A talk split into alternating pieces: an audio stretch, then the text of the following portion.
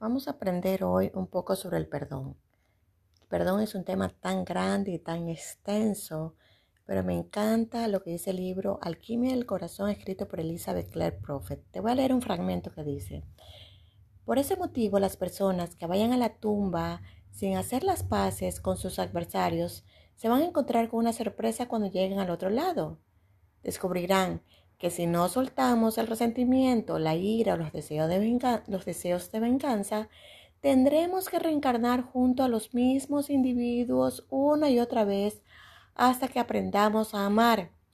De modo que las disputas de profundo arraigo entre las familias incluso naciones no vienen solo de generaciones, puede que se remonten a siglos o hasta a vidas atrás.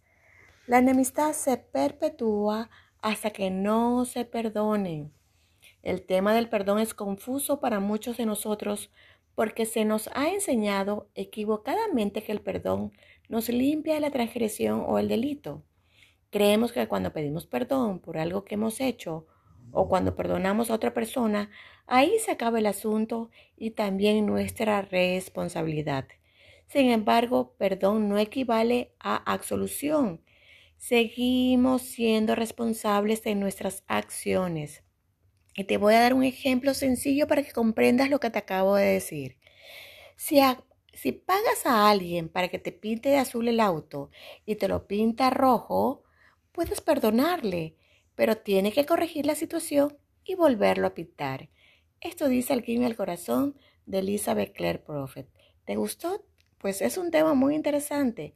Ponte a pensar sobre qué es verdaderamente el perdón y vamos a hablar de otros, en otros spots, en otras grabaciones, voy a hablarles sobre el perdón poquito a poquito para que vayas reflexionando.